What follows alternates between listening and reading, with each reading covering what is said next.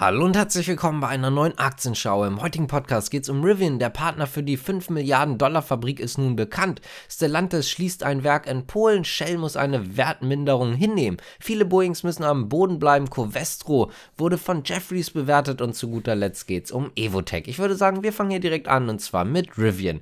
Denn die werden ja eine neue Fabrik auf die Beine stellen und zwar zusammen mit Clayco. Das ist ein US-amerikanisches Ingenieur- und Bauunternehmen Unternehmen, das wird dann der Partner für den Bau dieser 5 Milliarden US-Dollar teuren Produktionsstätte. Die wird in Georgia hochgezogen. Bis zum Jahr 2026 möchte man diese dann in Betrieb nehmen. 7500 neue Arbeitsplätze werden dort entstehen. Insgesamt soll man hier eine Produktionskapazität von 400.000 Fahrzeugen pro Jahr haben. Vor allen Dingen soll dort dann auch das Modell R2 hergestellt werden und das Modell soll dann übrigens Rivian auch nochmal beim Durchbruch helfen. Denn aktuell kämpft kämpft man mit ziemlich starken Problemen. Das Jahresziel von 54.000 Fahrzeugen wurde zwar übertroffen mit insgesamt 57.232 Fahrzeugen, also im Jahr 2023. Bei den tatsächlichen Auslieferungen musste man allerdings einen Rückgang von 10% im Gegensatz zum Vorquartal verzeichnen, im letzten Quartal 2023. Das heißt, also es sieht gerade nicht ganz so gut aus. Deswegen möchte man halt hier gerne nochmal einen neuen Funken entzünden mit dem neuen Modell. Damit springen wir zu Stellantis, denn dort wird es keine neuen Arbeitsplätze geben, sondern es werden welche gestrichen. 486 Mitarbeiter werden ihren Job verlieren. Das liegt ganz einfach daran, dass ein Fiat-Werk in Polen geschlossen wird, und zwar das Werk in Bielsko-Biala. Das wird Ende 2024 geschlossen.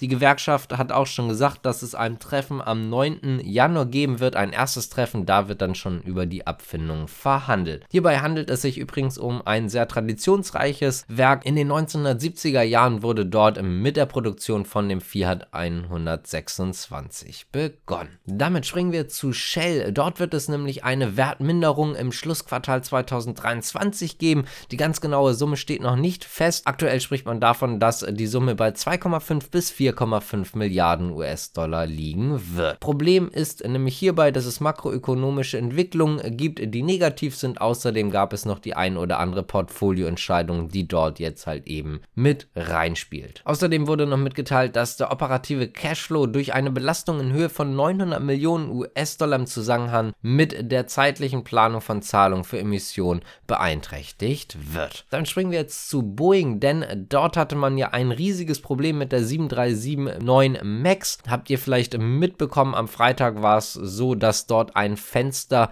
im Flug rausgerissen wurde und dann noch ein Stück des Flugzeugs halt eben mit. Das Flugzeug konnte übrigens sicher landen und es gab auch keine schweren Verletzungen. Trotzdem wurde mitgeteilt, dass die FAA, also die US-Luftfahrtsbehörde, die 171 Maschinen des Typs 7379 MAX erstmal prüfen wird. 171, die zumindest in den USA tätig sind, also über dem amerikanischen Territorium unterwegs sind und diese werden jetzt erstmal alle geprüft. Das wird äh, pro Maschine etwa 4 bis 8 Stunden dauern und erst nach dieser Prüfung dürfen die Maschinen dann weiterfliegen. Damit kommen wir zu Jeffries bzw. zu Covestro, denn Jeffries hat Covestro mit einer Kaufempfehlung empfohlen und einem Kursziel von 60 Euro. Die Geschäftsbedingungen sind zwar anhaltend schwer, allerdings ist man noch immer sehr positiv davon überzeugt, dass es das Interesse des staatlichen Ölkonzerns Abu Dhabi National Öl gibt und das könnte halt eben nochmal sehr positiv für den Aktienkurs werden werden, wenn dort jetzt noch ein Angebot kommt. Damit springen wir jetzt auch zu unserer letzten Nachricht und zwar zu Evotech. Denn Evotech erhält dank einer Neurologie-Partnerschaft mit Bristol Myers einen Millionenbetrag und zwar insgesamt 25 Millionen Euro. Der Fortschritt in der Partnerschaft bedeutet eine weitere Stärkung der gemeinsamen Pipeline, ein Neurologie-Programm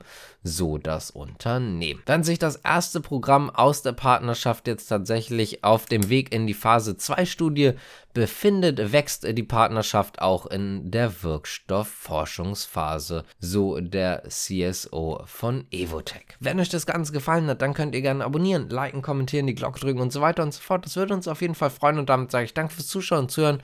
Bis zum nächsten Mal. Ciao.